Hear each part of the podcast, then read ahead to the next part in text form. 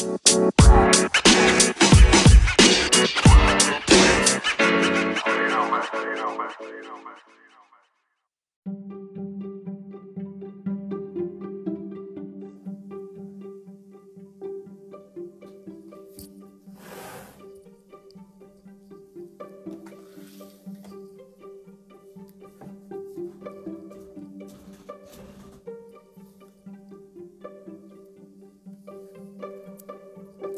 Rafa. Já vou te mandar o convite aqui, cara.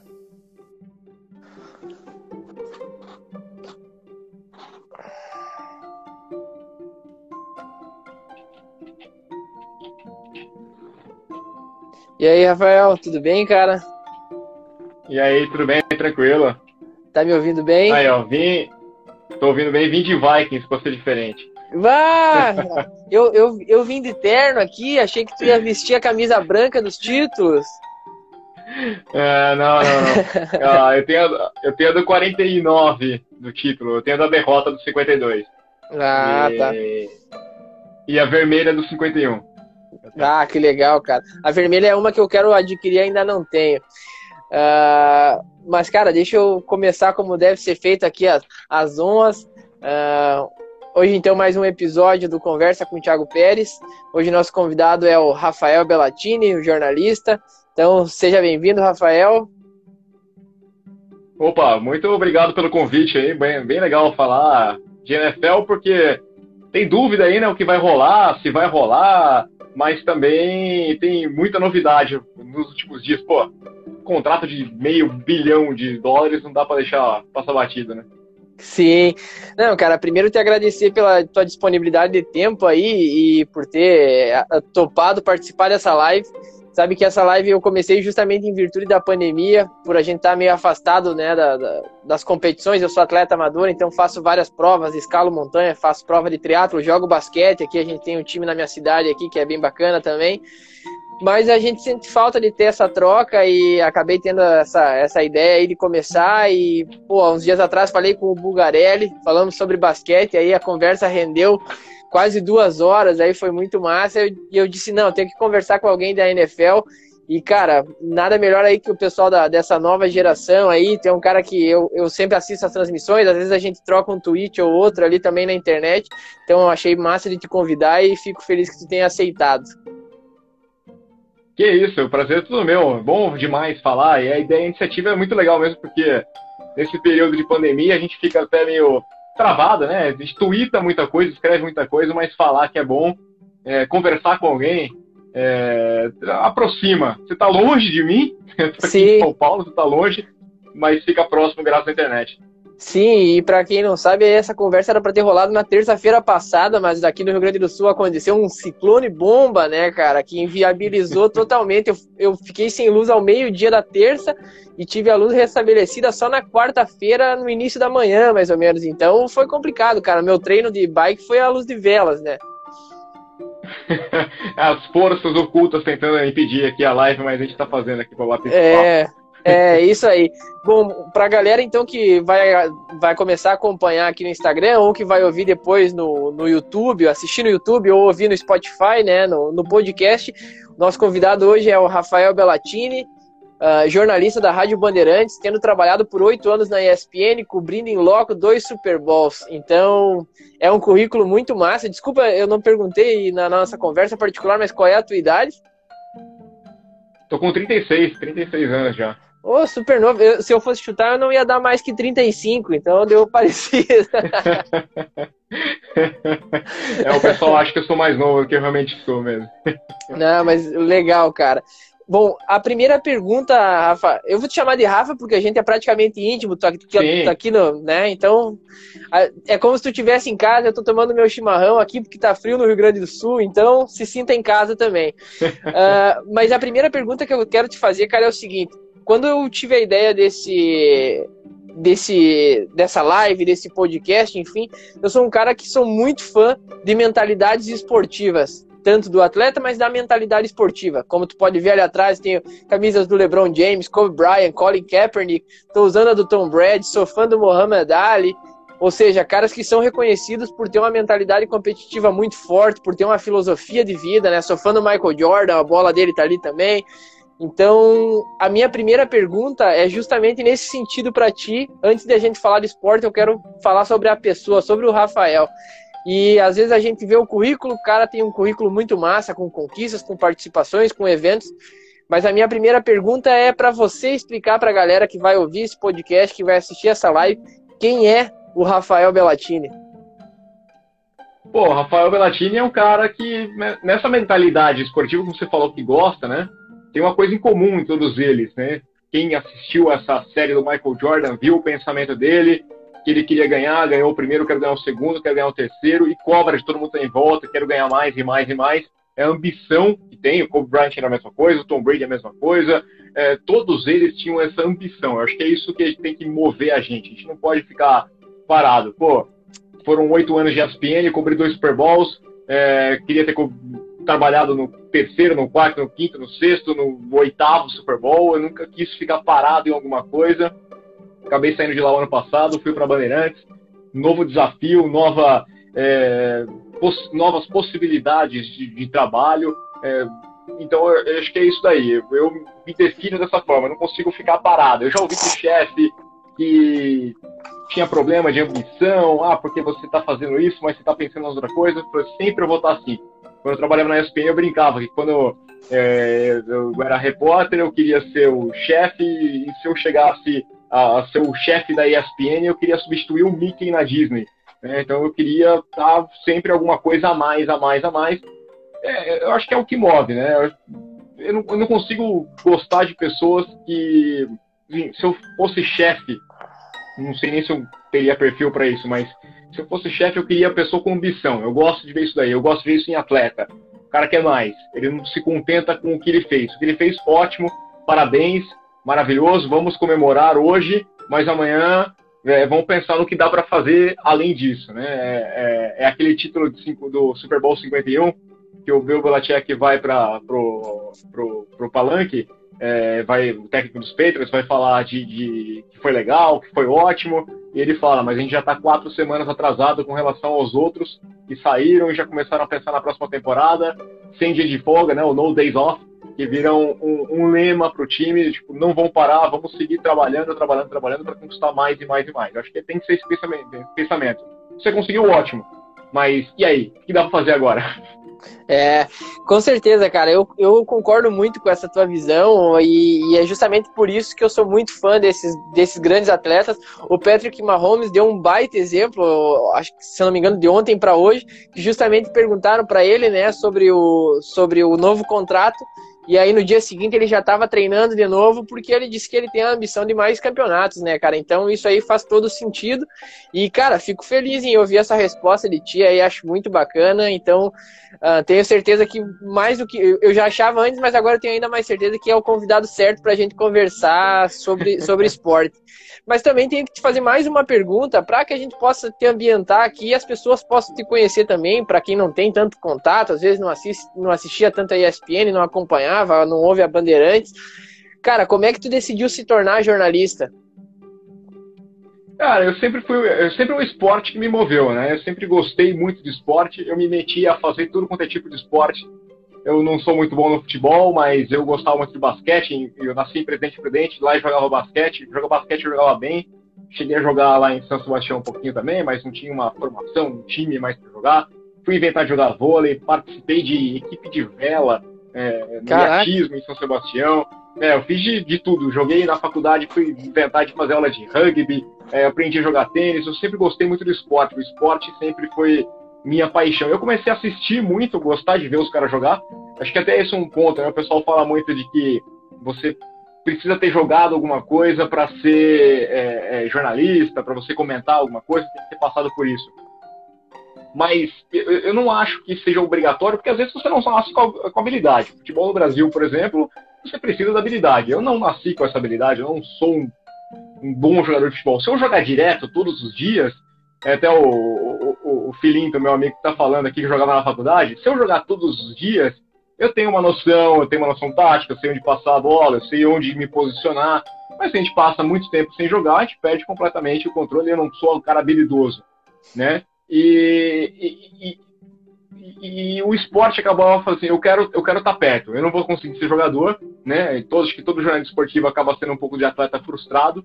E, então eu vou trabalhar com isso aí. Eu gosto muito de falar. Vai ter até um problema comigo aqui, porque eu, às vezes eu não paro de falar, eu preciso dar uma brecha maior. Então eu falei, cara, é, essa, essa é a minha ideia.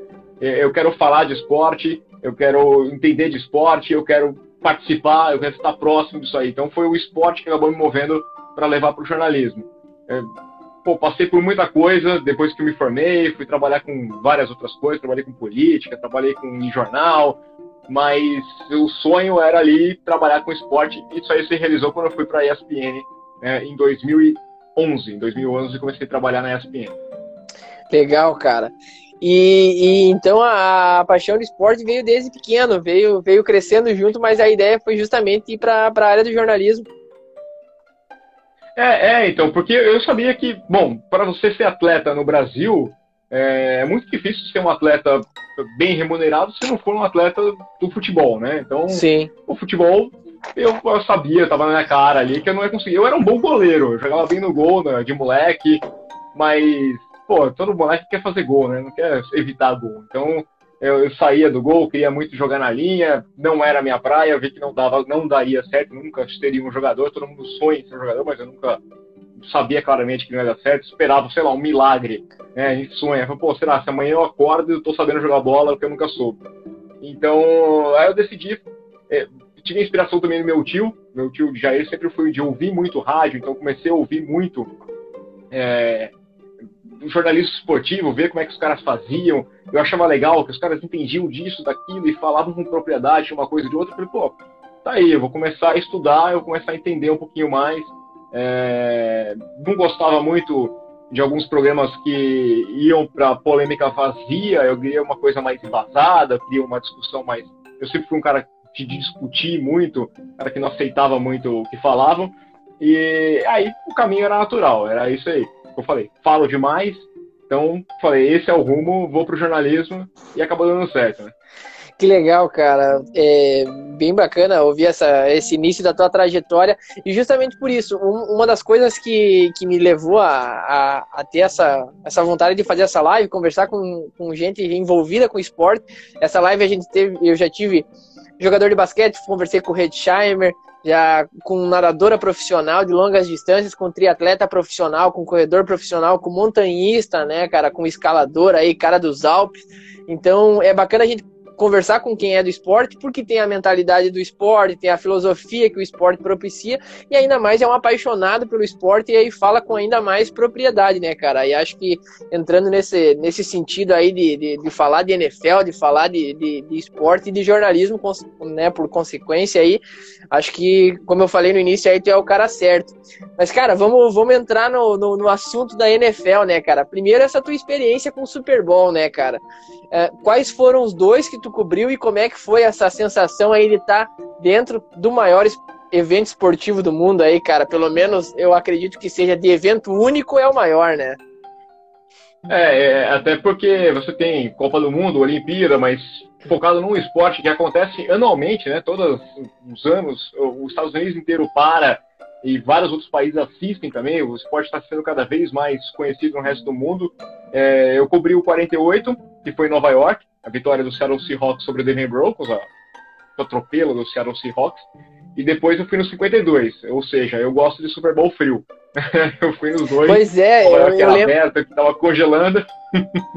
e, e no 52 que eu peguei 28 graus negativos lá em Minneapolis. Então, é, é, é uma sensação é diferente, né? Porque eu já tinha assistido muitas vezes o Super Bowl e de repente você tá lá é, e é uma, uma vivência completamente é, diferente, porque a semana inteira o que os caras preparam é uma coisa especial. Né? Você tem na, na segunda-feira, é, no primeiro ano que eu participei, a, a, a, era, o sistema era diferente ainda. Né? Você tinha é, como é que fala, o, o, o, dia de imprensa, o Media Day, ele acontecia de tarde, na parte da tarde, os jogadores só ali, uma coisa mais reservada, por mais que ainda tivesse público assistindo. E depois, na segunda vez, já era o Opening Night, um grande evento, um mega evento que reunia a galera lá para falar. É, é, é, é agitado, porque todos os jogadores estão lá. Primeiro passa um time, todos os jogadores e, e treinadores, todo mundo da, do scout do time está para lá, então você consegue conversar com todo mundo, você tem acesso a todo mundo. Lógico, os principais jogadores ficam num palquinho um pouquinho mais separado, porque tem a muvuca, mas quando você sai, você tromba com um wide receiver, com um kicker, você tromba com o cara aqui do lado, você, opa, peraí, ah, tô, tudo bem, é você, né? Então você tem a oportunidade de conversar mais próximo e bater um papo mais separado é, e depois sai aquele time e entra o outro time. Só que é um evento diferente porque ele reúne. É, é um evento festivo, então ele reúne gente do país inteiro, do, do mundo inteiro, é, alguns querendo fazer piada, outros fazendo truque de mágica, cara fantasiado, cara tentando fazer o outro tocar uma música ou dançar uma coisa. Então é um evento festivo de fato. No dia seguinte a coisa começa a ser mais séria. Os times estão em treinamento e você tem ainda isso eu acho muito legal, que é bem diferente aqui no Brasil, que a gente tem uma. Os clubes fazem uma restrição muito no, no, no contato com a imprensa. Sim. É, lá você é obrigado a dar entrevistas. É, no primeiro dia você separa 10 jogadores e, a e o técnico para falar. Esses 10 jogadores ficam à disposição.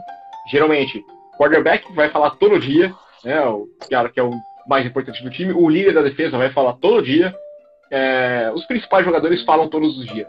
Sim. Os cinco principais falam todos os dias e você faz um revezamento dos outros. É, na, na quarta-feira, você tem todos os jogadores de novo à disposição da imprensa por uma hora. Então você vai, conversa, senta numa mesinha. Tem jogador que fica até meio sem graça. É, você chega lá, o cara tá sentado na mesa e ninguém sabe direito quem é aquele cara. Tem um elenco que tem 53 jogadores, né? Você vai o long snapper, você vai o quarto recebedor, o cara não sabe muito bem quem que é, tá sentado sozinho, ou então eles acabam, eles acabam sentando em grupos e acabam batendo papo entre eles, alguns jogadores ficam ali conversando, mas você chega e faz uma entrevistinha com ele, uma exclusiva, e sai, como eu disse, lógico, o Tom Brady, todas as vezes, uma baita de uma muvuca, você não consegue chegar perto. É, o Gronkowski, mesma coisa, os jogadores mais pesados, esses caras ficam um pouco mais, acabam sendo um pouco mais separados. Mas, é, é, e fora que aí você sai daquele momento da entrevista, você vai para a sala de imprensa e você começa a encontrar artista de Hollywood que foi levado para participar de um programa. É, se encontra, encontrei o John Jones lá em Nova York, estava lá para participar de um programa. Tinha o, o Kevin Costner que estava fazendo tinha o um filme Death Day, né? Então ele estava lá. É, com, com, atrizes, com. Sabe, é, é, é, um outro mundo, é um, uma coisa fantástica. E o clima da cidade. Nova York deu para sentir muito mais, porque Nova York estava um frio humano, né? Que você conseguia sair na rua ainda com uns 4 graus negativos, uns 10 graus negativos. E, e aí aquele agito, as coisas lá fora, o pessoal brincando de futebol americano, jogando bola, lançando, recebendo é, e fazendo toda a movimentação ao mesmo tempo que eh, em Minneapolis era mais complicado porque o frio era proibitivo, você não tinha nada externo, mas você tinha lá o, o, o, o centro que eles fazem de futebol americano para você também fazer as brincadeiras, que aí estava lotada, cidade inteira, e você sentia que tinha torcedor do país inteiro, cara com, que comprou é, ingresso para o Super Bowl achando que o time dele ia para o Super Bowl e não foi, mas Sim. ele tá lá com a camisa do time, com a camisa do time que perdeu, eu encontrei no Super Bowl 48, na porta do estádio, torcedores com camisa dos Patriots. O jogo era Broncos e, e Seahawks. O cara tinha certeza que eles iam jogar o Super Bowl, comprou o ingresso, pá, tenho a chance de assistir um Super Bowl, vou e vou com a camisa do meu time. Claro. Né? Torcedores lado a lado, então é um clima bem legal, é, é bem interessante. É, lógico, tem aquela provocação natural, mas no clima de paz e, e acaba sendo um evento, olha, dos mais espetaculares, principalmente por essa relação que você tem entre imprensa e jogador. Acho que é uma coisa que faz falta aqui no. Acho que no futebol em geral e no futebol brasileiro especialmente. Eu, é, cara, isso é uma das coisas que eu já, já conversei com, com amigos, inclusive um dos que está assistindo aí, que é o Eduardo Chons aí, meu, meu parceirão, a gente sempre conversa, ele também curte bastante esporte americano. Eu acho que esse contato que o esporte americano, não só a NFL, mas que eles fazem com que o jogador tenha com a população em si, né? Principalmente não só com o torcedor, mas com a população, com a comunidade. A gente vê a NBA tem o NBA Cares, pô, Todo ano os caras estão lá servindo sopa, visitando orfanato, visitando hospital, contato com criança, com, com pessoas, sabe? Isso aí é fantástico. E aqui no futebol, no Brasil, a gente não tem isso. Eu acho que é uma falta gigantesca. Os clubes cobram, pagam o direito de imagem para o atleta, deveriam explorar mais a imagem do atleta, trazendo essa proximidade pro, do atleta com a torcida. Pô, o cara vai num jogo aí, eu sou gremista, vai no jogo do Grêmio aí, cara, para te conseguir chegar perto de um jogador, alguma coisa assim é quase impossível, cara. E, pô, jogador aí que é banco do teu time e, e, ainda mete uma marra gigantesca, aí tu vai, tu vê um jogo nos Estados Unidos, cara, a, o pessoal atende, dá entrevista, isso aí é muito bacana. Eu lembro que eu, eu acompanhei bastante o Superbox que fez a cobertura em Minneapolis. Cara, eu lembro que era muito frio, que a gente via nas notícias. E, cara, tinha. Eu lembro que na, na avenida principal ali, os caras fizeram umas esculturas de gelo, uns, uns negócios assim na, na rua. Então dá pra ter uma ideia, cara, do, do frio que tu passou lá. E pra, pra é, cobertura é... não deve ter sido fácil. Não, não era fácil, não. É engraçado até porque eu tava com um iPhone da, da empresa, né? A ESPN me deu um iPhone pra gente filmar lá, fazer algumas imagens para mandar de redes sociais. E o telefone às vezes desligava sozinho. E aí o cara me falou, guarda ele no bolso, porque se ele chega numa temperatura muito baixa, ele não consegue ligar. Ele não liga. Né? E aí eu tinha que colocar ele no bolso, na minha perna esquentando ele, e aí eu conseguia tirar, usava por um tempo, aí ele esfriava e desligava sozinho. Até que ele caiu e quebrou a tela, né? Falei, quebrou a tela, e agora? aí eu falei, ah, bom, eu só falo, traz aqui que a gente vai consertar, né? Quando for pro Brasil, dá a tela aqui, a gente vai consertar. Eu levei a tela, aí o cara da, da, da, da empresa falou assim, que estava consertando, falou assim, olha, a gente está tendo que trocar algumas coisas, alguns componentes, inclusive o líquido, sei lá o que que é. Pô, parece que vocês entraram na geladeira com esse, com esse aparelho. Eu falei, olha, se eu tivesse entrado na geladeira, tava mais Não quente. Era tão frio. a geladeira era o lugar mais quente para entrar. Mas é, era bem difícil, você ter que mexer, aí você tinha que tirar a luva, é, ou então fazer aquelas entradas externas. A, a dica foi tava com o Zé Renato Ambrosio lá nessa cobertura do Super Bowl. A dica foi de uma. Eh, eu fui pegar o trem para voltar pro, pro, pro, pro shopping, né? Que é onde ficava todo o centro de imprensa e tudo mais. E aí o Gronkowski ia falar lá, então ele saiu correndo para. Eu peguei um trem, falei, assim eu vou mais rápido. Tava esperando aquele trem passando frio. o pessoal local virou assim e falou assim: Você não é daqui, né? Eu falei: Não, eu sou do Brasil, né? Aí eu falei assim, não, a gente percebeu que você tá com o tênis errado, ó, esse tênis não pode ser assim, você tem que botar uma bota desse jeito, a calça tá errada, não sei o quê. E aí eles me deram a dica de ouro, e eu falei pra todo mundo, é, gorro, coloca gorro, falou, 80% do calor que você perde sai pela cabeça. Se você botar um gorro, vai te ajudar demais. Eu fui na lojinha, comprei um gorro, cara, foi a melhor coisa que aconteceu. Todas as entradas eu passei a fazer de gorro, eu não tinha mais frio, eu saí lá fora, um dia que tava nevando, tava 7 graus negativos, botei o gorro e fui de camiseta só, e eu, tá, tá tranquilo, consigo ficar aqui. É, a questão é proteger a cabeça, é a grande dica, fica. vocês estão no sul, vocês sabem melhor do que eu, mas é, o, o 28 gente... negativo vai no frio. É, aqui a gente tá um pouco mais acostumado. Semana passada aí deu zero grau, né, cara? E sensação negativa. Teve cidades que fez sensação negativa de menos 15. Então aqui a gente tá meio, tá meio adaptado. Cara, antes da gente entrar em assuntos específicos da, da liga aí, mais uma pergunta que eu quero te fazer, né, cara? Torcedor do Patriots, tatuagem no braço, foto com o Robert Kraft. Como é, como é que é isso aí, cara? Ah, o fotinho tá, tá, tá guardado aqui, tem que colocar, né? É. Não tem Isso aqui foi. Eu fiz a tatuagem, é, é, por conta. A tatuagem, ela tem a ver com os Patriots, mas é, eu queria muito fazer uma tatuagem de futebol americano. Né? Eu tenho aqui a última jogada do Super Bowl 51 é, a formação tática da última jogada. Eu queria muito fazer porque o futebol americano é uma coisa que eu gosto demais, que mudou bastante da minha vida. Eu falei, vou fazer uma tatuagem, eu quero fazer alguma coisa, mas quero que seja uma coisa especial. E, e foi isso até que eu comentei com o Robert Kraft quando a gente fez a entrevista lá, que ele viu a foto que eu estava fazendo a tatuagem, eu falei, é, pô, passei por alguns mal bocados, né? Eu fui assessor de imprensa, fiz isso aqui, fiz aquilo, e eu cheguei um momento que eu estava desempregado, estava sem nada, até que saiu para eu conseguir fazer, trabalhar fazendo moderação de fórum no UOL, aí eu fui trabalhar com o Fury, depois eu fui para a ESPN eu fui crescendo E, e, eu tive mais ou menos o meu 28 a 3. Eu falava, ah, aquele 28 a 3, né? Você tá totalmente derrotado, já era, não vai ter chance, mas você vai lutar. A gente fala da ambição. Então, para mim, o 28 a 3 é, marca isso aí, ambição. Muita gente teria falado, putz, cara, quarto período, 28 a 3, esquece, vambora, vamos evitar uma perda maior, é, não vai sonhar com alguma coisa. Não que algum time desistiria, de, mas às vezes você não encontraria força suficiente para isso. Se você tem uma mentalidade muito forte para você conseguir reverter esse placar. É, tem, lógico, o demérito do outro time, que consegue pegar uma vantagem dessa, mas é muito mérito de quem vai atrás, de quem busca. Eu falei, pô, tá aí. É, acho que a gente tem todo mundo tem o seu 28 a 3 na vida é, e tem que tentar buscar essa virada. Então eu falei, pô, eu, eu, vou pegar alguma coisa que represente esse jogo. E eu falei, é a jogada da virada. Eu acho que tem que ser a conclusão. Teve vários momentos especiais aqui, eu tenho os bonequinhos todos lá que comprei do McFarlane, que são jogadas, é o Tom Brady, é o Edelman pegando aquela bola que parece que vai cair no chão e ele consegue pegar. Mas eu falei, é o momento da virada, eu quero colocar isso aqui, eu quero olhar pro meu braço e falar assim, existe a jogada da virada. É, Sei com o Robert Kraft a ideia, né? Eu tenho uma camiseta 28 a 3, então eu tava com uma foto com a camisa 28 com o placar e, e, a tatuagem. E aí ele falou que tem é, hospitais em Boston que, que tem, placar, tem aquela, a, a, bandeira com aquele placar 28 a 3 é, em alas mais complicadas, de câncer e tudo mais. Então, assim, cara, dá para virar, tá? Guarda isso aqui estava tudo perdido, mas alguém foi lá e virou. Então, busca essa inspiração.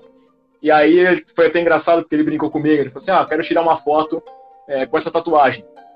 Aí eu falei, ah, legal, mas tipo, eu tô com três blusas, né, sobretudo, camisa. Aí ele falou assim, não, mas eu quero tirar uma foto com essa tatuagem, para eu postar depois lá. Eu falei, hum, três blusas? Difícil, não sei se vai conseguir tirar a camisa, né? não, mas eu quero. Eu falei, porra, o cara tem 6 bilhões de dólares na conta. É. é. Não sou eu que vou negar alguma coisa pra ele na vida, né? Tu devia ter, tu devia ter dito pra ele, não, assim, ó, eu tiro as camisetas que tu quiser segurar o meu currículo aí já, né? Vai que tu precisa é, alguém na então, empresa do Patriots. É, é, eu, eu, até brinco com o pessoal que, assim, eu dei muito azar no Super Bowl 52, porque se os Patriots ganham aquele Super Bowl, que o Robert ficou, o, o Kraft ficou muito contente, que a gente foi muito é, é, receptivo, conversou com ele numa boa, e ele gostou da tatuagem e tudo mais.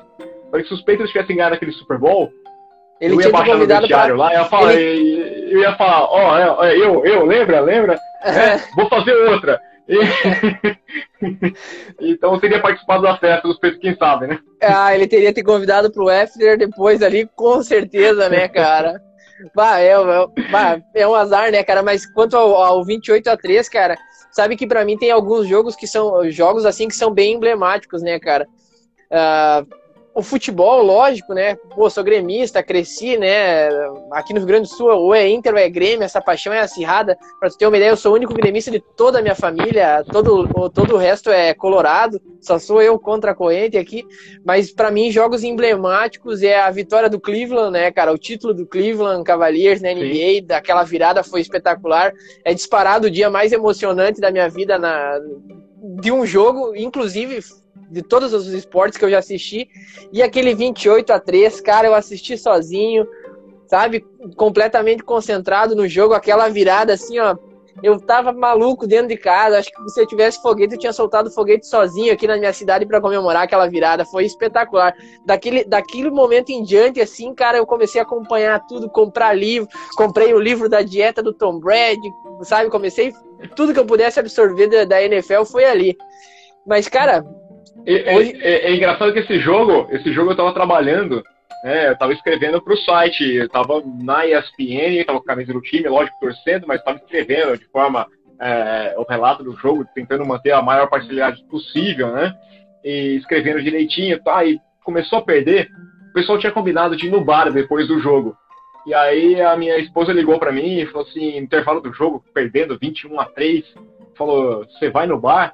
Eu falei, ah, que bar o quê? Essa porcaria. Eu vou pra casa, tô pé da vida, eu não vou conseguir ir pro bar, coisa nenhuma, ficar aguentando essa porcaria, não sei o que lá. Aí começou ainda o segundo tempo, bom, 28 a 3, ela pegou ela falou que ela foi embora, né? E eu lá no trabalho, todo concentrado, aí começou a sair, eu falei, ah, mas tudo bem, 28 a 9, né? Perdeu o extra point ainda. Ah, agora precisa touchdown e conversão ainda. Não vai rolar, não vai rolar. Até que vai, mas eu falo, não, não vai rolar, não tem como, não tem como rolar. Aí rola o empate, vai pra prorrogação. Na hora que sai um touchdown, eu tava trabalhando, eu só me levanto, eu dou um chute numa cadeira pra soltar e sento e começo a escrever as coisas de novo. Aconteceu que eu saí, fui pro bar. Eu falei, ah, agora eu preciso ir pro bar, né? Acabou o trabalho, eu saí, fui pro bar. Ela falou que ela acordou umas três e pouco da manhã, colocou a mão do lado na cama assim e falou, mas como? como que aconteceu? Se ele foi pro bar é porque ganhou. E eu, como ganhou, né? Aí ela me ligou. É, eu, eu saí do bar às seis e pouco da manhã. É, peguei, fui levar meu filho pra escola, é, voltei para casa, assisti de novo o jogo, deitei para dormir, às 10 da manhã, falei, vou deitar para dormir um pouquinho. Acordei às 11h30 e acordei e assisti de novo o jogo, porque eu falei, não, não é possível, eu preciso entender o que aconteceu nesse jogo.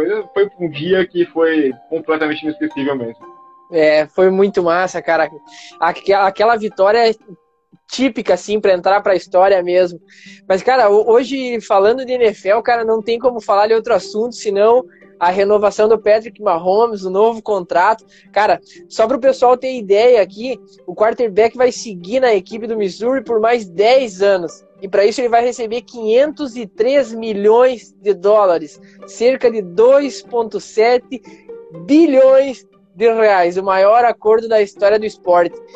Esse contrato do Patrick Mahomes se equipara a grandes contratos da MLB, né, cara? Dos, dos atletas do beisebol, né, cara? Que recebem um valor absurdo. Foi muito engraçado porque saiu alguns tweets assim na, na internet de outros jogadores comemorando, dando os parabéns. Pô, o Patrick Mahomes, ele merece, pô, o Mahomes merece. Aí saiu um do LeBron James pedindo emprestado uma grana. Então foi muito massa. Mas, cara, primeiro, primeiro que eu acho justo. Acho que, acho que é justo pelo o que o cara vem desempenhando e a prospecção dele como um super astro de NFL. Cara, o que que tu, que que tu vê a respeito desse contrato, dessa renovação do jogador, é, é, o maior contrato da história dos esportes né, americanos, não tem nenhum que, que chegue isso aí. Ele acaba ficando 12 anos, porque ele ainda tem dois anos desse contrato, é uma extensão, ele vai, então ele vai trabalhar normalmente. Esse ano, se não me engano, ele ganha 3 milhões de dólares, vai ganhar pouco dinheiro, é, então faz comparado ao que ele vai ganhar lá para frente. E aí depois ele tem mais um ano de contrato, com 24 milhões, se não me engano, e aí vem esse outro contrato de 10 anos, então até 2031 ele fica lá é, no Missouri e, e, eu acho merecido, porque ele, ele, ele, é a cara da NFL. Ele é a cara da NFL para os próximos anos. A gente sabe que o Tom Brady está se aposentando. Ele pode jogar mais um ou dois anos lá no, no Tampa Bay Buccaneers, mas ele está se aposentando. E a cara, a NFL vai seguir com a cara do Patrick Mahomes. Ele é o futuro da NFL, a NFL sabe disso e o Kansas City Chiefs sabe disso. Ele sabe que vai conseguir é, trazer esse dinheiro de volta de alguma forma, né? Primeiro você tem um teto salarial, o dinheiro vai voltar porque a NFL é, tem essa questão de, de, dividir o dinheiro de formas iguais, mas esse dinheiro vai voltar também com a renovação de pessoas que compram é, tickets para temporada. Então o time vai ganhar esse dinheiro, o, o dono vai ganhar isso daí, vai vender muita camisa, vai vender muito produto, merchandising do Kansas City Chiefs e vai ganhar torcida com toda certeza, porque ele é um cara carismático também, né? É, ele, ele, merece esse contrato. Se tem alguém na NFL que merece esse contrato, é ele. Ao mesmo tempo que esse contrato é, é merecido e é histórico, é, não é para qualquer um, né? Ah, esse cara vai mudar? Porque você falou, né, os jogadores da NBA mandando parabéns, falando, realmente era o contrário.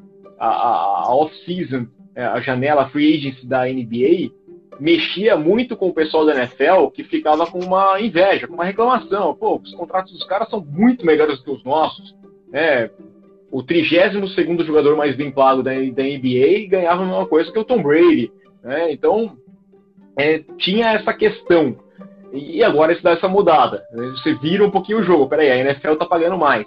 Muitos até comentavam é, com o, o, com o Mahomes também que talvez ele tivesse sido melhor ele optar pelo beisebol. É, o Kyle Murray também é um cara que também tinha essas duas alternativas. Ah, no beisebol ele vai ganhar mais dinheiro, vai apanhar menos. Agora, o Mahomes pode mudar um pouquinho é, essa história. Mas ainda é a tempestade perfeita. É o jogador certo, no local certo, com o treinador certo, com as peças certas. O Mahomes é o que é, ele é um baita de um jogador, mas se ele pega um time com um treinador que não é o Andy Reid, que não tem a cabeça tão boa como o Andy Reid, ele é queimado no primeiro ano. O Andy Reid fez correto, deixou ele no banco de reservas do Alex Smith para depois é, soltar o garoto lá. Ele tem as peças certas, porque ele tem caras como o, o, o tinha o Hunt, né? ele tem o Tark Hill, que é um cara explosivo e um cara que consegue improvisar muita rota, o Travis Kelsey, que é um dos melhores talentos da liga. Então ele está num ambiente muito bom e ele tem todo esse talento. Talvez se ele tivesse sido draftado pelo Chicago Bears, que era uma possibilidade, o pessoal dos Bears lamenta até agora, que eles pegaram o Trubisky ao invés de pegar o Mahomes. O Anthony Curti vai ficar indignado. É, então, mas, mas talvez não fosse esse mesmo cara. Ele tem esse potencial, mas às vezes a cultura do local, as peças, é, os erros, talvez os Bears tivessem atropelado o, o, passo a passo e usado o Mahomes já no primeiro ano e não conseguisse evoluir do mesmo jeito, ele se queimasse dessa forma, perdesse um pouco de confiança, porque o Mahomes também tem muita confiança, né? Você não consegue dar um passe olhando para um lado e passar para o outro se você não tinha confiança que você é bom. Então, é, é, muda isso daí.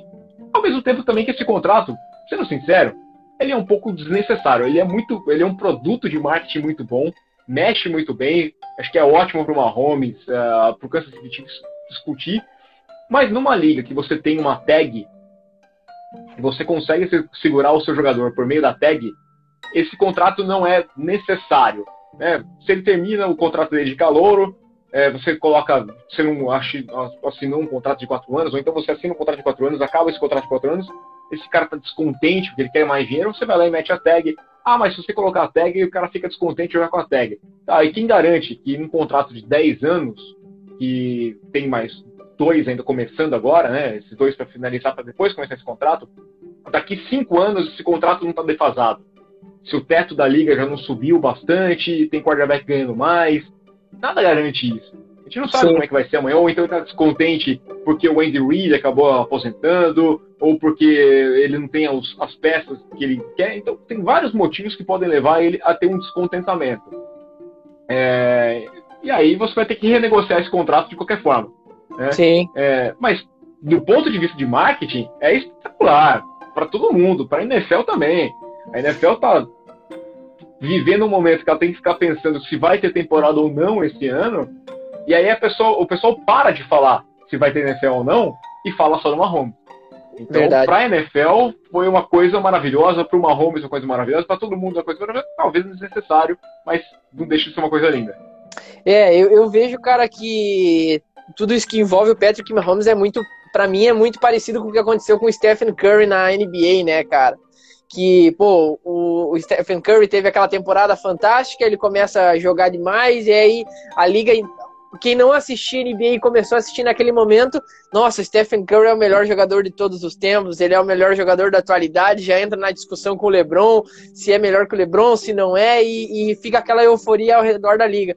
Com o Patrick Mahomes foi isso, até na última derrota para o Patriots, né, na, que foi na final de conferência, na, na, é, na final de conferência antes do Super Bowl. Isso. Cara, foi, foi um jogaço, mas a gente já via que tinha muita gente torcendo para o Kansas, primeiro porque queria destronar o, o Patriots, a dinastia, né? E, e, o Tom Brady em si, mas todo mundo já ficava encantado pela forma do cara jogar, um cara mais novo, com, com um jeito diferente, um pouco mais solto, com umas jogadas plásticas, coisa que a gente não vê no Tom Brady, que o Tom Brady é um cara muito retilíneo na forma como ele joga, né?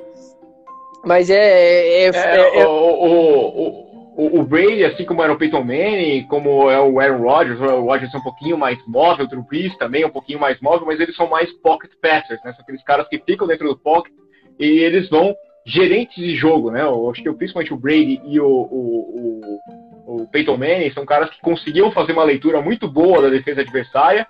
Eles sabiam que eles iam se livrar da bola em dois segundos, eles iam pegar a bola, olhar e pá, passar, eles sabiam muito bem o que fazer então é um jogo efetivo, mas ele não é vistoso, não é uma coisa assim. E o Mahomes, é, ele consegue ele consegue fazer jogadas rápidas, ele faz uma leitura interessante também, mas se vier uma pressão de onde ele não viu, ele consegue esticar essas jogadas com as pernas, é. É, improvisa muito bem. Tem várias jogadas, você fala assim, bom, beleza, a defesa dominou aqui o cara agora, não tem o que fazer. Porque se o cara demora mais de seis segundos para passar a bola, é porque ele já acabou a jogada. Aí já é, é improviso dos recebedores e improviso do cara do passador. É, ele tem que se livrar da bola em dois, três, quatro segundos no máximo, depois já vira, já vira fuzuê. E o Mahomes não, ele consegue transformar uma jogada que ele fica da bola, correndo para lá e para cá, olhando para lá e para cá, pra lá, e ele consegue fazer uma jogada interessante. Então é bonito. Eu não sei se é o, o futuro, vai, fazendo a comparação, Curry, é, eu não sei se a bola de três pontos do Curry é o futuro da NBA. Eu não sei uhum. se esse tipo de jogo do, do, do, Mahomes é o futuro da NFL. Mas ele é bonito de ver. Ele é legal. É. Ele encanta nesse primeiro momento. Sim. É, é isso é uma das coisas, eu acho que é mais espetacular dos esportes americanos e, e a NFL como um todo, né, cara? Porque ela se transforma demais, se modifica demais mal termina uma temporada, você já fica pensando, meu Deus, tem que chegar logo setembro que eu quero ver a próxima temporada, porque tem um cara que não foi utilizado no time ainda, que na próxima temporada ele vai. Ah, tem esse que jogou pouco, mas na próxima ele pode jogar muito mais. E ah, essa expectativa é muito massa. E essa temporada é mais uma temporada que vai se iniciar com, com uma atmosfera ao redor fantástica, né? Que é agora a próxima pergunta que eu tenho que te fazer, que é o próximo assunto pra gente entrar, né, cara? Tom Brady, saudoso Tom Brady do Patriots, agora em Tampa Bay, Tampa Bay Buccaneers. Cara, o que que tu vê a respeito dessa mudança aí, desses novos ares? Eu acho que era esperado por conhecer a, a, a cabeça do Bill Belichick, né? Ele é um cara muito. Eu preciso ter o primor, eu preciso ter o melhor para o time. O Brady queria jogar mais três anos em New England o Belichick falou assim, não, peraí, três anos? Não dá. Não sei. É, talvez um ano a gente consiga. Vamos, vamos fechar um ano, você fica mais um ano, a gente vê como é que é. E o cara, não, agora eu quero isso aqui. E aí, aquela coisa, 20 anos de casamento, desgasta entre um homem e uma mulher e rolando a, a, a, dormir junto. Você imagina entre dois caras que tem que trabalhar, que não vai, não dormem juntos, não se beijam, não se amam, não têm filhos, e passou 20 anos, uh, começa a ter conflito de qualquer jeito. Eu acho que é natural é, aqueles relatos de briga. Eu acho que os dois tinham uma mentalidade muito interessante que não deixavam isso afetar. Né? Eu acho que em nenhum momento os Patriots, alguém quis é, perder ou quis prejudicar o trabalho do outro, porque os dois são muito focados em ganhar. É, então, e eu, o que eu acho que aconteceu é normal. O Bill Belichick, até dizem né, que o, o Tom Brady é o que é hoje, pela cobrança do Belichick, porque ele sabia que o Belichick, não importava que ele tinha ganhado três Super Bowls atrás, se o Belichick visse uma quedinha na, no desempenho dele, ele trocava sem pensar duas vezes. Ele fez isso aí com vários astros dos Patriots. Então, é, ele sempre treinava mais do que os outros e se esforçava mais que os outros para conseguir manter aquele desempenho lá no topo. É, é natural, eu acho que vai ser legal vê-lo em Tampa. É, não sei se vai conseguir, porque é, é, vira uma temporada muito complicada também, né? A questão da pandemia complica muito a história da, da temporada. É, você é um quarterback que chega num time com um pensamento novo, é lógico que vão tentar usar o máximo do playbook que tinha pensado no Tom Brady, mas mesmo assim ele precisa ter sintonia com os recebedores, ele precisa treinar ele até falou que ele teria participado dos OTAs, né, dos, dos opcionais, dos treinamentos opcionais, agora nos, nos, meses de junho, nos meses de maio junho. Ele teria praticado com os caras para conseguir é, entrar nesse ritmo com os caras. E, e, não teve isso, né? A gente vai ter uma pré-temporada, não sabe quanto tempo, não vai ter é, jogo de pré-temporada, muito possivelmente. Eu duvido que a temporada comece no mês de setembro. Eu acho pouco provável que ela comece em setembro, ainda mais com olhando o cenário é, dos Estados Unidos, como a pandemia está se espalhando por lá, melhora num lugar, mas piora no outro, e, e a coisa fica mais complicada. Então, vira uma temporada em que times que já tem um quarterback há mais tempo na, lá na, na franquia é, saem em vantagem. Sim. Porque a gente vai ter menos tempo de treinamento. Você ter que adaptar alguma coisa vai ser mais complicado. Sim. Você treinar alguma coisa diferente vai ser complicado. Mas vai ser interessante ver. Eu quero ver. Eu, gosto da, da figura do Rob Gronkowski. Eu acho que cara que faz bem a liga. É, é estranho vê-los com outra camisa que não dos Patriots? É, é estranho. Eu, assim, pessoalmente, talvez eu não tivesse tomado essa atitude do Brady. É, é, eu não sei, é, eu entendo que ele coloca é, ele e o método dele, ele, essa vontade de ele mostrar que ele consegue ser longevo, jogar até os 45 anos, ele coloca isso acima de tudo.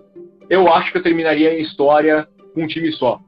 Por mais que, tá, tudo bem, o Peyton Manning foi legal pra caramba, ele foi pros Broncos ainda, ele foi lá e conquistou mais um Super Bowl, perdeu o outro e conquistou um Super Bowl. Você tem outros caras que saíram, o Montana foi lá para Kansas City Chiefs. É, o, o, Montana mesmo fala que talvez não fosse uma boa ideia. Você tem experiências boas e experiências ruins de caras que Sim. trocaram de time. Que são identificados. Eu acho que o Tom Brady vai ser eternamente identificado com o New England Patriots. É, ele vai jantar de graça em Boston tranquilamente pro resto da vida. É, eu não sei se eu teria feito, porque eu acho que ele não tem nada a ganhar com isso. Ele tem muito mais a perder do que a ganhar. Ele vai jogar com outro sistema. Ah, ele quer ganhar sem o Bill Belichick. Os caras estão falando, tá, é fácil ganhar sem o Bill Belichick? Não, não é fácil ganhar com o Bill Belichick.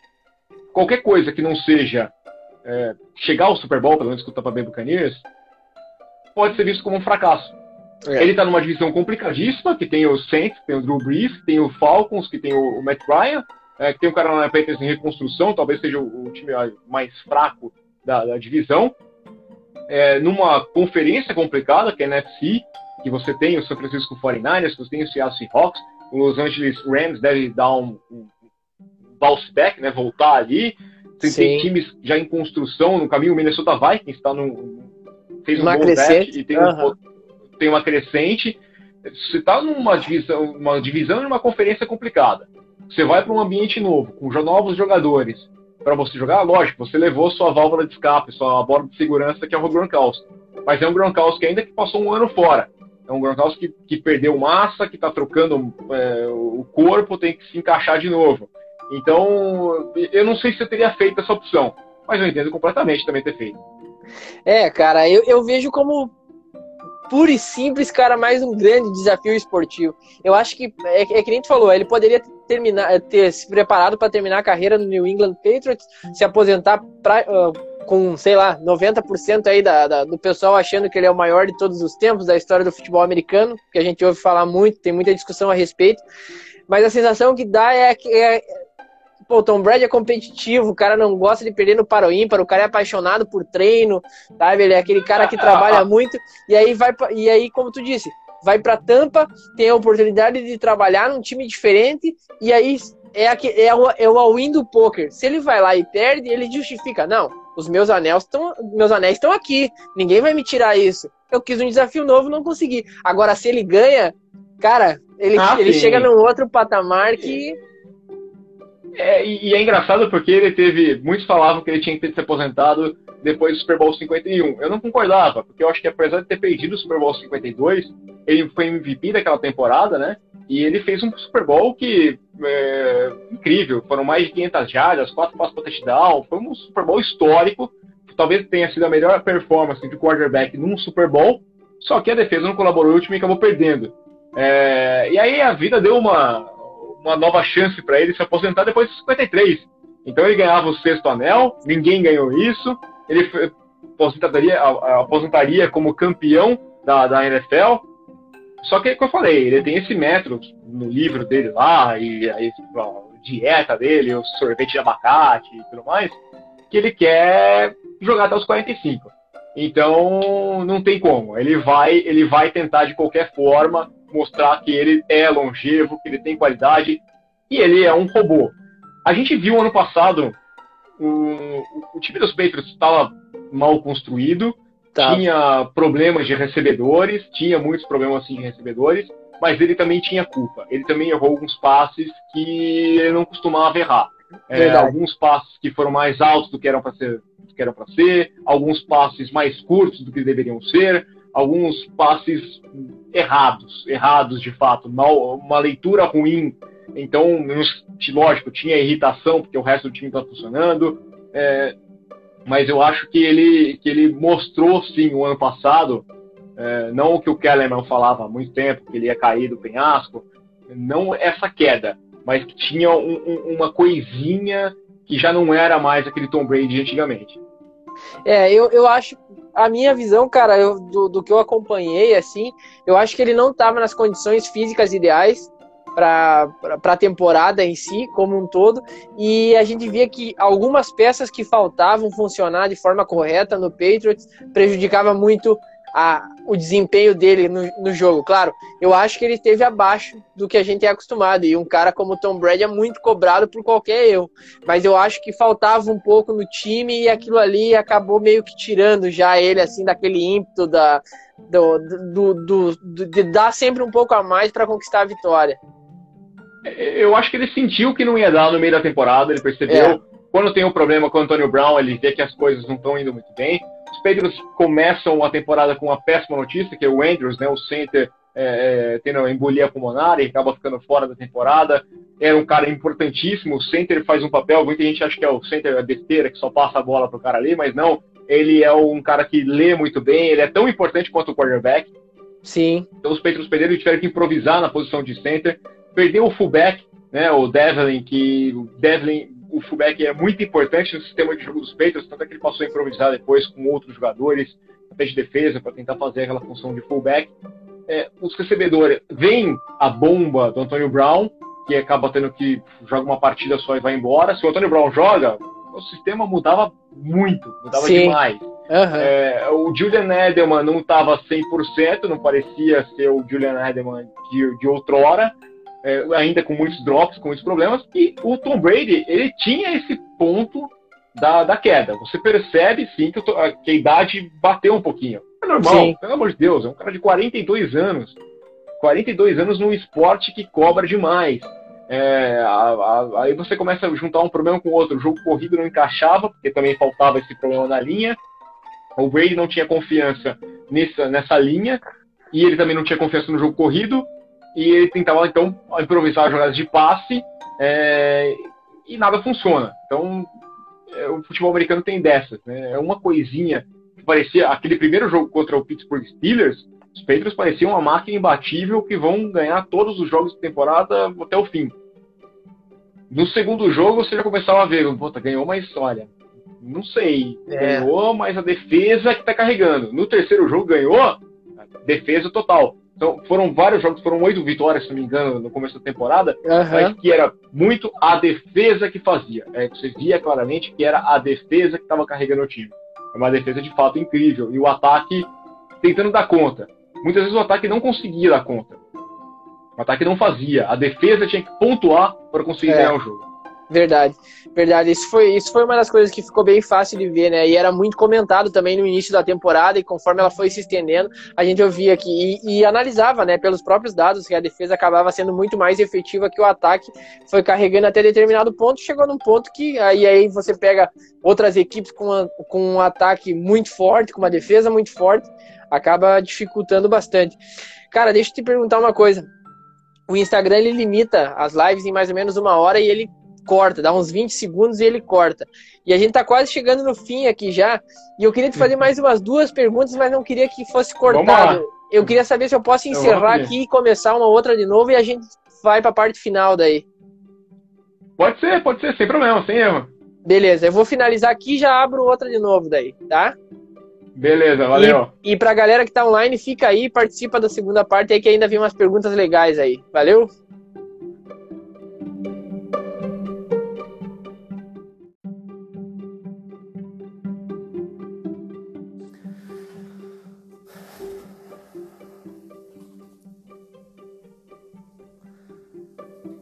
Fala galera, a gente já está começando o segundo bloco aqui com o nosso convidado hoje, que é o jornalista Rafael Bellatini, especialista em esportes americanos. Vamos aguardar a entrada dele aqui para a gente mandar o convite e seguir o nosso papo aí que tá muito maneiro.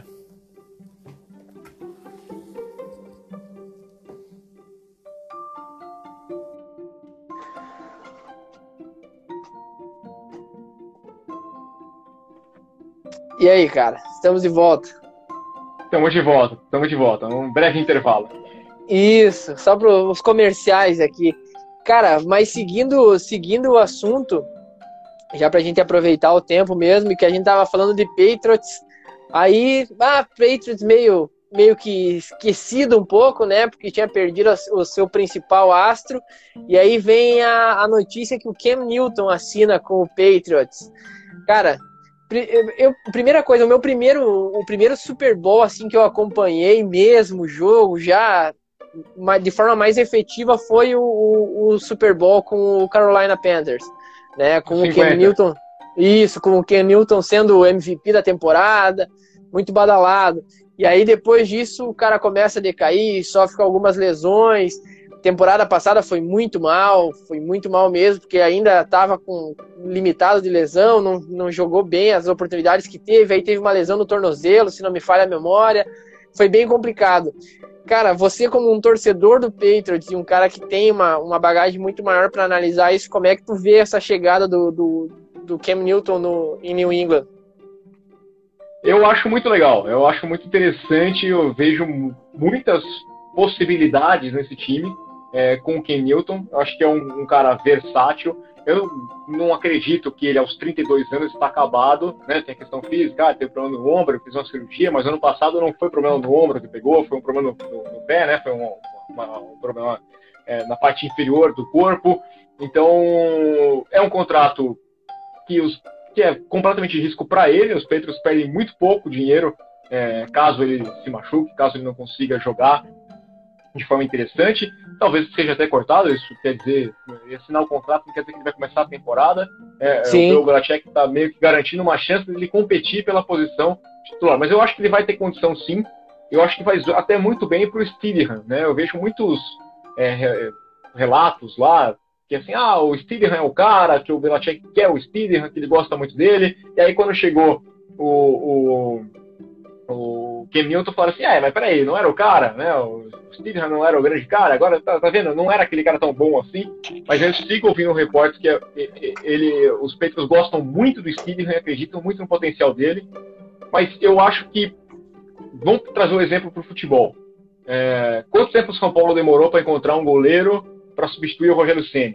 Agora que tem o Thiago Volpe, que você fala, pô, esse cara aqui é o goleiro do São Paulo para frente. Quanto tempo o Palmeiras demorou? Quantos caras passaram pelo Palmeiras para substituir o Marcos? Agora, passou até o Fernando Praz, uma máquina de moer goleiros lá no Palmeiras, para você conseguir tirar essa imagem. E vai ser a mesma coisa com o Tom Brady. Não é qualquer um que chega lá, pega o lugar dele e, e vai jogar. Quando você coloca, para começar a temporada, o Ken Milton, Ken Milton já foi MVP, Ken Mills não tá nem aí essa história de que, ah, você então é um cara que não vai se abalar quando criticarem ele. Então eu acho que ele tem muita chance de começar a temporada como titular. É... ele também estudou em Auburn, assim como o Steelers, são dois caras de Auburn, que tem uma linguagem fácil, por mais que pareça besteira, não jogaram no mesmo time, mas essa questão da faculdade vai conseguir unir um pouquinho ali, você tem assuntos em comum, vocês jogaram Sim. pela mesma faculdade, o, o, americano também é muito ligado nessa questão é, do college, né? E, e, eu acho que o Ken vai tentar mostrar que ele pode ser o quarterback do New England Patriots.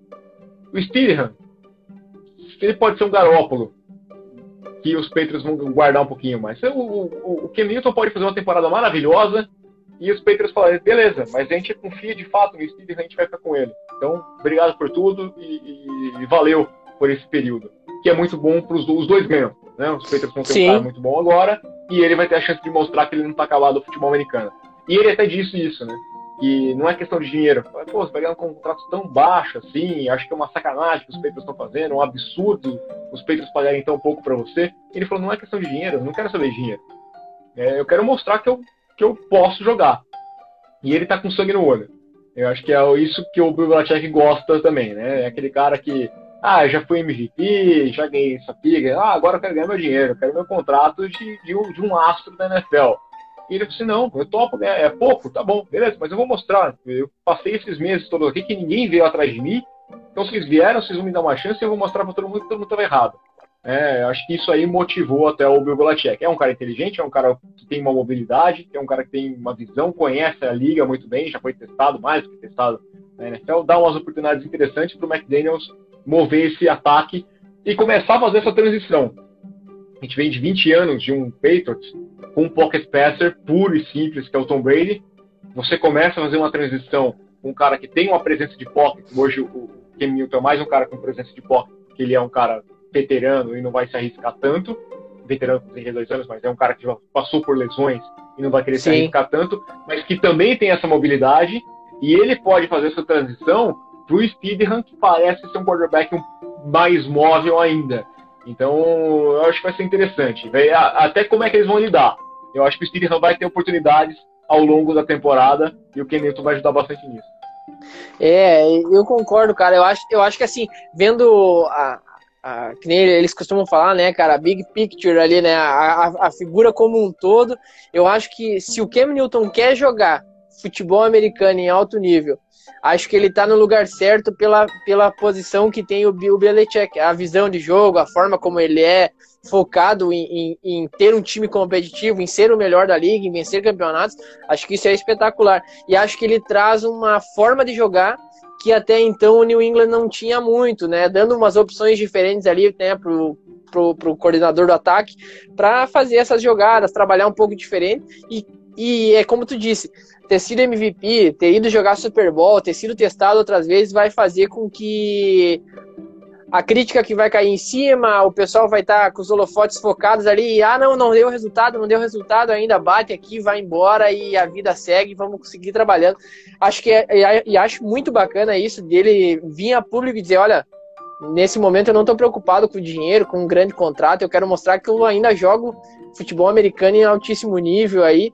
Eu particularmente vou seguir torcendo muito para os Patriots, né, cara? Sou um fã do Tom Brady, vou acompanhar os jogos de Tampa agora, com certeza, porque eu quero ver aquela dupla uh, jogando em, em, Tampa Bay, mas o, o Patriots eu quero acompanhar muito para ver essa transição, porque eu acho que é uma coisa muito massa, como tu falou quando o Rogério Ceni se aposentou do São Paulo, quando o Marcos se aposentou do Palmeiras, essas transições de grandes épocas aí, épocas muito vitoriosas, é legal de acompanhar. E acho que isso é muito massa mesmo pro cara pro cara poder observar do jogo, né? Eu, eu, como torcedor, na hora de torcer, não vou torcer pro Tampa Bay Buccaneers, não. Eu, eu, eu, tenho uma mentalidade meio, meio Belichick, tá? Eu acho que, pô, obrigado por tudo que você fez, ótimo. Quando você encerrar a carreira, vem aqui, vai ser muito bem recebido. Mas obrigado por tudo, agora a vida que segue. Então eu não vou ficar torcendo, eu quero muito ver esse time jogar. Não vou torcer contra também, mas também não vou torcer a favor. Para mim é mais um time que tá lá e ele que se vire. Eu quero ver um bom jogo. Se jogar bem ou mal, aí é azar dele, não vou ficar perdendo a minha cabeça, não. Eu torço pro meu time.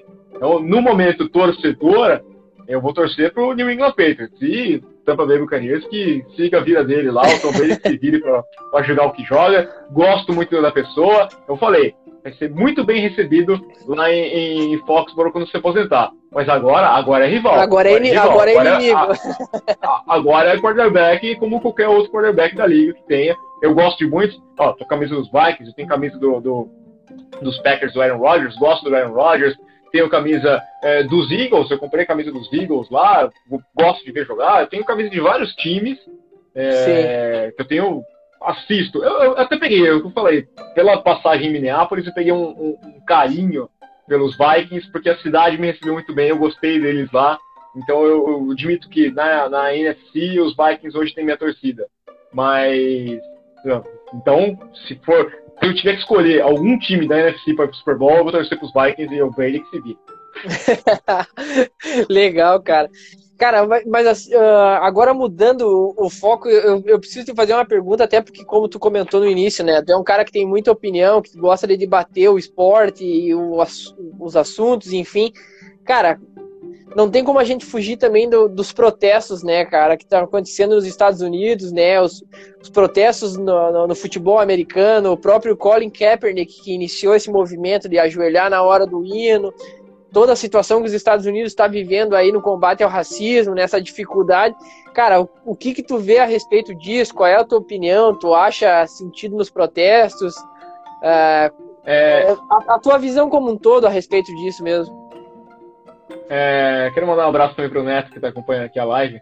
Grande abraço, Neto. Até amanhã.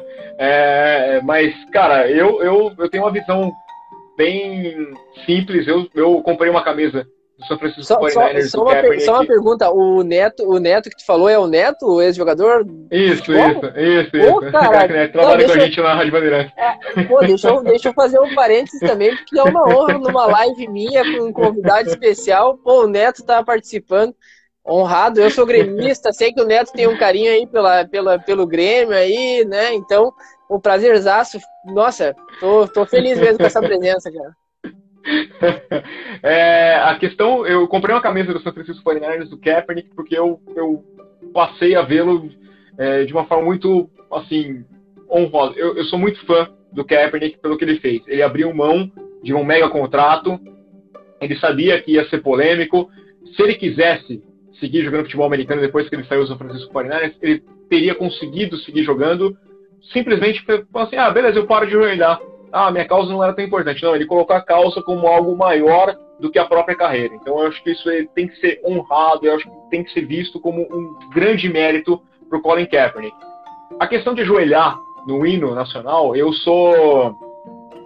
Pô, eu adoro o Brasil, mas eu tenho uma noção que eu nasci aqui por uma conjunção de cis, né? É, se meu antepassado que saiu da Itália resolve virar ali a esquina, o meu pai até conta, minha bisavó, o navio parou na Argentina, a minha bisavó, se não me engano, nasceu na Argentina, e mas eles seguiram viagem. Então talvez ela tivesse feito a família lá na Argentina e vivido por lá, então eu fosse argentino, eu ia ter um orgulho.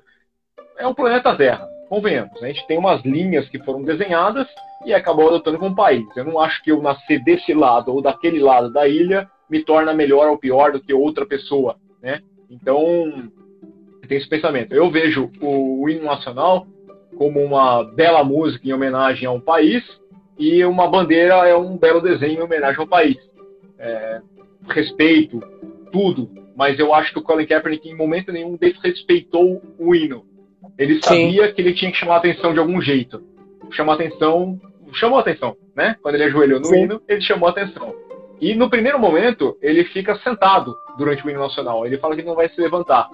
E aí um, colega, um, um, cara que acompanhava ele mandou uma mensagem, que é ex-fuzileiro, e falou assim, olha, eu gosto muito do seu protesto, mas eu acho que você está fazendo do jeito errado, vamos conversar. E ele foi até esse cara, né, eu até escrevi essa matéria lá para a ESPN, e o cara falou assim, uma forma que eu acho que você pode é, não desrespeitar o hino de qualquer forma, é você se ajoelhar, que é como a gente faz quando recebe o corpo de algum companheiro que está que morreu em combate, né? Então quando chega, Sim. toca o hino, mas a gente fica ajoelhado perante a bandeira, com o hino nacional, e a gente está ajoelhado. Então não é uma forma desrespeitosa em momento nenhum. Colin Kaepernick não é a única pessoa que se ajoelha durante o hino nacional. É, isso é feito pelos militares. Então, Sim. e ele conversou com o militar. O militar falou: Eu entendo a sua causa. E eu acho que é uma causa completamente justa. É, existe, infelizmente, uma diferença. A gente pô, a, a, a, gente tem que entender um pouquinho o nosso privilégio. Eu sei que é muito polêmico, tem gente que acha que não, mas existe sim um privilégio. Eu tenho muitos amigos e, e, e eles contam algumas coisas. Outro dia eu vi um relato de um, um cara que perguntaram para ele assim: se você fosse branco, é, o que, que você queria fazer? Ele falou que queria correr na rua. Correr na rua. Porque eu, eu corro na rua sábado de manhã, boto meu tênis, minha camiseta e saio correndo na rua. O cara falou que constantemente ele é parado que o policial olha para ele, porque fala, tá correndo por quê? É, tem músicas que falam o, o branco correndo é, tá fazendo Cooper. É. o negro correndo pode ser ladrão. Então eu acho que existe essa diferença. A gente vê vários, vários relatos. É, tem muita gente que vem com a história de que ah, não são vidas negras que importam, são todas as vidas que importam. Sim, são todas as vidas que importam. Mas a gente nunca precisou falar que as vidas brancas importam. Esse é o é. ponto. A gente tá querendo dizer, apontar que, ó, cara, tem um problema. Tem gente que não está entendendo que as vidas negras importam. As vidas brancas todo mundo já entendeu que importa. A vida importa. Tá? Então preste atenção. É, trate como todo mundo. Então eu acho que é bem justo. Eu espero que a questão do, do Floyd, é, por mais que tenha sido lamentável, né, a morte, um caso assim, mas que ela não seja em vão, que ela seja é, de fato mude, que tenha eu até vi no Fórmula 1, tuitei, eu falei, eu não entendi por que seis pilotos não se ajoelharam né, no protesto. Não tinha nem hino nacional, não tinha nem essa polêmica de hino nacional. Então, por que não? por mais que você fosse hipócrita, falar assim, cara, eu vou ajoelhar por uma questão de marketing, mas eu não consegui ver um motivo para você não ajoelhar. E aí muita gente falou até, né, que ah, tem gente que não tá. É, é até melhor que não tenha ajoelhado, que a gente conhece bem quem é quem, quem tá de que, que situação. E tem muita gente que está preocupada que no país X existe uma, um pessoal muito conservador de direita que não vai que gostar se você ajoelhar. Eu acho que pouco importa se você é de direita ou você é de esquerda. É, você tem que entender que você é um ser humano e o negro é um ser humano, o homossexual é um ser humano e todo mundo é um ser humano. Então, eu acho que independe de ideologia. É, então, eu acho muito justo. E até falaram assim, ah, o Colin Kaepernick não tá afim de voltar a jogar, ele tá querendo criar polêmica. Não, ele não tá, eu acho que hoje ele não tá afim de voltar a jogar. A ideia dele é o seguinte, ele não quer voltar a jogar nas regras daqueles de sempre. Ele quer voltar uhum. a jogar no modelo dele. Eu vou seguir protestando, eu vou seguir mostrando é, que existe sim um problema é, no país e no mundo inteiro. E, e, se você quiser, beleza. Agora, se você não quiser, cara, então eu vou seguir meu trabalho aqui fora do ar. Eu tô ganhando mídia do mesmo jeito. Ele não precisa da NFL para fazer o marketing dele. Então, você fala, ah, ele tá querendo usar a NFL para fazer a propaganda dele. Não, não. O Colin Kaepernick já é uma coisa que excedeu. Ele já tá é. acima do esporte. Hoje o Colin Kaepernick é uma personalidade independentemente do esporte. Sim, cara, eu concordo contigo totalmente aí, e como a gente falou no início, assim como uma das coisas que eu gosto do esporte americano é a proximidade do astro com o torcedor, né, com a população, com a comunidade, acho mais do que justo que caras que têm uma potência e um alcance tão grande quanto astros de futebol americano, astros de basquete, como é o, o exemplo do LeBron James, que é um cara extremamente ativo nesse sentido, né, cara? Eu acho que essas, essas personalidades têm que tomar à frente desses, desses assuntos, porque a gente sabe, cara, pô, se o LeBron usa uma camiseta, aquela camiseta vira uma tendência, as pessoas começam a observar. Se o Colin Kaepernick virou uma tendência por ajoelhar, ele chamou atenção para a luta pelo racismo. E, e, e, não é admissível que a gente passe por situações desse nível, como aconteceu com o George Floyd, e que a gente sabe que aqui no Brasil tem muito disso todo dia. Eu sou o, o meu pai é, é, o meu pai é negro, vem de uma família de negros, né, cara? A gente sabe, eu não sou hipócrita em momento algum de dizer que ah, sabe? As vidas importam, todas as vidas, lógico, todas as vidas importam, mas como tu disse, as vidas negras têm sofrido mais e o branco não precisa repetir isso, não, não, a minha vida importa, não, a vida do branco importa.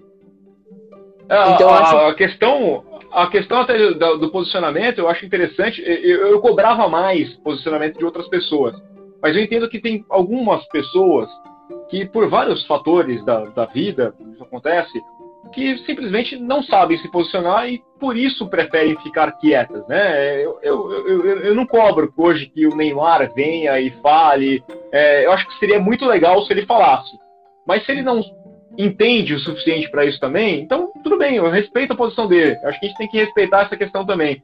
É, o, o, você percebe, LeBron James é um cara muito ligado ao ativismo, é um cara que sabe muito bem, sabe falar, ele é eloquente, ele tem um pensamento muito bom. Então vale a pena você ouvir quando o, o, o, o LeBron James fala.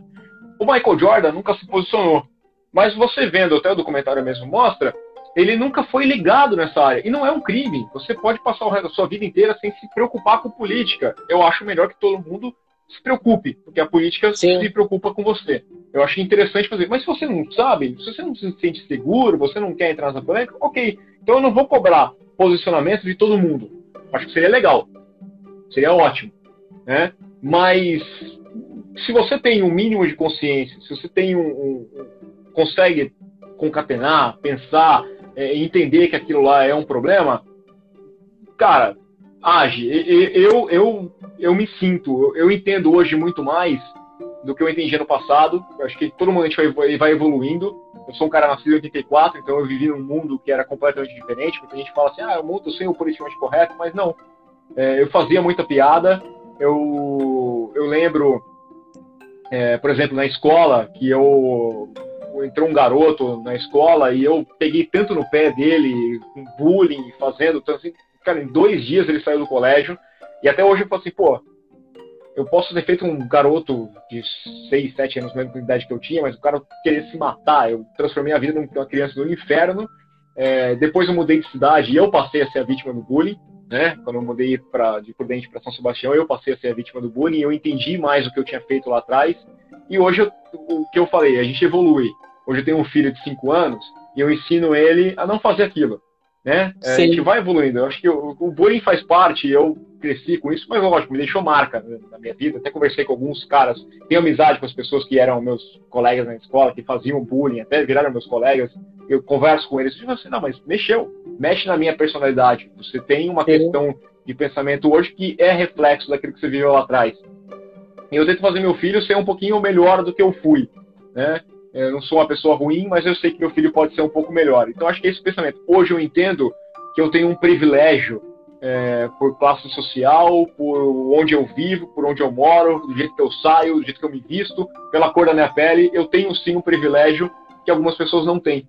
E, e por ter essa consciência, é, eu não quero ser curtir esse privilégio simplesmente falar que bom, pelo menos eu tenho esse privilégio. Não, eu quero que todo mundo tenha essa mesma situação. Eu não quero o privilégio de ninguém. Eu quero que todo mundo seja igual.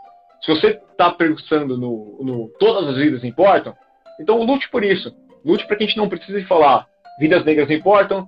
Lute para que você não tenha que falar que uma classe ou outra é privilegiada. Todo mundo seja igual. Pô, ser igual é ótimo. Eu acho maravilhoso. Vamos todo mundo ser igual. Cara, fantástico, fantástico a, a, a forma de, de, de, você ver isso. E eu, particularmente, concordo contigo e, e ressalto ainda que eu acho fundamental, cara, que pessoas que têm o alcance, que têm a visibilidade e que conseguem atingir a grande massa, não só possam, mas de, devem se posicionar, né, cara? Quando tem a oportunidade de se posicionar, se posicione. E a gente sabe que, por exemplo, aqui no Brasil, por exemplo, o atleta de futebol, cara, ele olha, na maioria das vezes ele vem de, de, de, famílias de baixa renda, com, que passaram muita dificuldade na infância, então viveram o problema, podem se manifestar. Assim como a gente conhece o LeBron James, ele mesmo, quando dá entrevistas e ele comenta a fase de crescimento dele, a gente sabe que ele te, passou por uma fase muito difícil. Hoje ele tem a escola que ele, que a fundação do LeBron James gerencia, Isso. que é um trabalho para a comunidade de, de, de, Cleveland, de Akron, lá, da, da, da cidade dele, que é fantástico Acho que é espetacular e espero realmente que durante a temporada, tanto da NBA, da NFL, da MLB, da Fórmula 1, dos esportes americanos, dos esportes nacionais, a gente possa ver mais representatividade nesse sentido. Mas, cara, vou encaminhar a última pergunta para ti.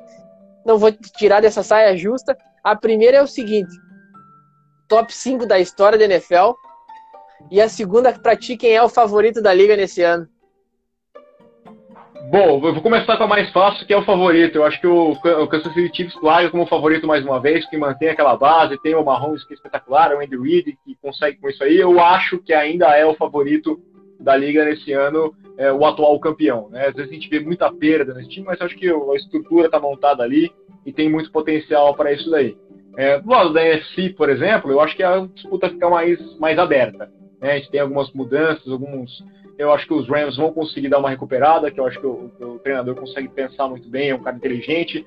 Não sei como que o, que o, que o rebote vai bater naquela né, ressaca no, no 49ers. A gente já viu time perder Super Bowl e chegar no Super Bowl seguinte é muito complicado. Os Patriots conseguiram aí dos 52 para 53, mas é um time diferente. O resto costuma cair demais de um ano para o outro. É, agora, agora os top 5 ah, eu vou antes, começar com... Antes disso, já que tu, antes disso, já que tu falou do favorito, quem que vai ser a zebra? A zebra? Ah, eu acho difícil apontar uma zebra, porque o futebol americano é um esporte que permite muita zebra, né? Um esporte que acaba. É, é difícil você apontar um para o outro que vai ser muito bom. Às vezes começa a temporada, uma, uma lesão muda uma temporada inteira. Agora, um time que pode ter um potencial interessante Cara, deixa eu pensar. Eu nunca pensei. Eu vou começar a responder a outra e enquanto isso eu vou pensando naquele time que vai dar o, o, o algo a mais. É, é do top 5 eu vou colocar os dois quarterbacks que eu não consigo dividir. Eu, eu acho que o maior quarterback de todos os tempos, maior, é, se chama Tom Brady. Né? Eu acho que são seis títulos e o jeito que ele trabalhou a vida inteira, é, não tem como tirar o Tom Brady como o maior. O melhor eu acho que é o Peyton Manning né? A gente sempre faz essa diferenciação do maior e melhor. É, o Peyton Manning era um cara que tecnicamente era muito bom, um cara que fazia uma leitura muito boa. Ele teve alguns problemas, até questão de frio e tudo mais, mas era um cara muito bom.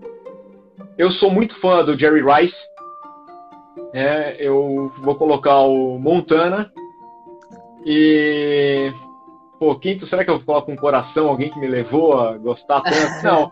É, é, difícil apontar um ali, né? É, Montana, Tom Brady, Peyton Manning, Jerry Rice. É... Pensar nesse quinto que tá tão complicado quanto pensar nessa zebra. É... é, são tantos nomes que você acaba sendo injusto de fazer uma coisa, é... de falar um nome ou outro e acabar. Mas eu acho que o, o Damarino. O Damarino ele é um cara que acaba sendo um pouco menosprezado por ter conquistado alguma coisa, mas nunca conquistou um Super Bowl. Mas era é, é, bonito ver, eu gosto de ver os jogos dele antigos, e eu acho que o Damarino é um, é um quarterback.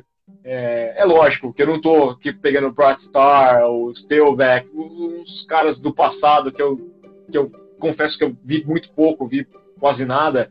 É, Sim. O, o Bradshaw, eu não vou pegar uns caras muito do passado porque eu não, não vou precisar, mas daqueles que eu acompanhei mais e de que eu recuperei, eu vou apontar esses daí. Eu vou ficar com esse top 5 aqui injusto, tem quatro quarterbacks, acho que o quarterback acaba sendo um pouco supervalorizado na liga, mas vou ficar com esses nomes aqui. E a zebra, bom, passando aqui na divisão, eu acho que na, na, na AFC Leste vai dar Patriots e Bills brigando até o final para ver quem vai passar para os playoffs, talvez os dois passem. É, Titans, Houston, eu acho que os Titans vão manter um nível muito bom, porque eu acho que o, o, técnico é muito inteligente, é, em Houston eu tenho muitas reticências com, com, com o técnico. Passando, tentando passar a liga inteira. Jaguars acho que não vai conseguir esse ano passar muito bem. É. Tampa Bay Buccaneers eu não posso apostar como zebra, porque, cara, estão levando é. o Brady e estão levando o, o, o, o Gronkowski, então não pode ser apontado como uma zebra. Então acaba sendo difícil se apontar. Esse cara aqui vai surpreender. É... Ah, eu vou colocar o Arizona Cardinals.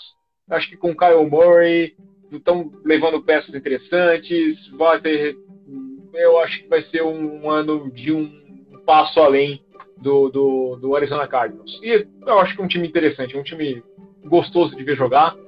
É, mas lógico que na NFC vou seguir torcendo para os Vikings. Ano passado ainda surpreendeu eliminando o New Orleans Saints e quem sabe dar um passo além esse ano aqui é, e com que chegue, consiga chegar no Super Bowl, quem sabe. Massa, cara. Bom, uh, pessoal que acompanhou aí, então a gente tá chegando na, no final aí da nossa live. Primeiro, quero te agradecer, cara, pela, pela participação, foi muito massa. Uh, é bacana demais ouvir alguém que tem o domínio do assunto, assim, que, que conhece os times, que participou em loco do Super Bowl, tem uma bagagem fantástica. Então, meu agradecimento especial aí por, por tu ter colaborado. Já aproveito o espaço, quero te fazer um convite aí para quando tu tiver disponibilidade, a gente marcar uma live aí para conversar sobre basquete, daí até com o retorno da temporada, então tem bastante assunto, dá pra gente falar também do The Last Dance um pouco, acho que tu deve ter assistido com certeza, né? Opa! Então, então é, é, é um assunto legal para falar, eu gosto muito de basquete também, então já fica o convite, mas te agradeço muito, cara, foi muito massa, tenho certeza aí que o pessoal que acompanhou, que, que vai ouvir ainda é, é, é muito maneiro, então, só meu agradecimento. O tempo é teu, quer mandar mensagem para a galera aí, fica à vontade. Não, eu quero agradecer demais, porque foi muito bom esse bate-papo, acho muito legal. Obrigado, cara. Quando quiser convidar, vamos falar de novo. Quem sabe a NFL volte esse ano, tenhamos temporada esse ano. Estou esperando também a NBA, muito que comece logo. Estava interessado nessa temporada. Vai ser diferente jogar lá na Disney é, e esse esquema acho que muda completamente, né? Tinha muita aquela briga dos Celtics é, quem vai com, com Toronto, quem vai conseguir jogar em casa. Pô, tem um jogo 7 em casa faz diferença, agora tanto faz, porque vai ser tudo sem torcida. Acho que muda muito a temporada. Os Clippers também saem vencedores nessa história. Então, quero agradecer demais, porque falar de esporte é sempre bom, a gente acaba sempre estourando. Ah, vamos falar uma hora, a gente fala uma hora e meia, fala duas horas e fala o tempo que for. E pode contar comigo, sempre que precisar, é só chamar. Um abraço para todo mundo que acompanhou aqui, é, tanto no Instagram, acompanhou no YouTube, no podcast. E, pô, manda mensagem aí, conversa lá no, no, no Twitter, no arroba Rafa Bellatini, porque é sempre bom falar disso, sempre tem espaço. Vocês vão ouvir um, algumas coisas minhas, lógico, Twitter não vou ficar falando só de esporte, eu, trabalho, eu trabalho com esporte, mas eu não falo só de esporte. A gente é ser humano, como a gente estava falando agora aqui. A gente tem posicionamentos também, mas a gente fala do esporte, comenta o que for, sempre com aquela, aquela boa vontade de bater papo, de conversar em alto nível, sem baixar nível, sem criticar, e ouvindo um lado e o outro, opiniões tanto dentro do esporte quanto fora do esporte. Acho que tem sempre a história tem mais do que dois lados. Legal, então para o pessoal que acompanhou aqui, essa live ela fica disponível no IGTV aqui no Instagram, depois ela vai para o YouTube e aí ela vira um podcast, está lá no Spotify, no Apple Cast, no Google Cast, na ESPN Cast, então tem local suficiente aí para todo mundo ouvir, para todo mundo participar. Como eu disse, Rafa, meu convite já fica já fica feito aqui ao vivo para a gente voltar e falar sobre basquete aí mais pro final do mês, aí, quem sabe início do outro, com a tua agenda, eu vou te mandando mensagem aí, te incomodando um pouco pra gente marcar, que vai ser um prazer te ouvir também a respeito do basquete, o meu esporte favorito, então tenho, certeza que vai ser mais um baita papo. Obrigado a todo mundo que participou. Todo mundo fique bem, se cuidem e a gente volta aí. Na, ah, só para só pontuar, eu acho que a NFL vai voltar, mas vai voltar lá por novembro. Mas espero ansioso pelo retorno e espero que a NBA volte logo aí no dia 31 para que a gente possa se divertir um pouco e depois debater também a respeito do basquete. Rafa, obrigado, fica bem, um abraço para ti, para tua família e a gente se fala. Aquele abraço.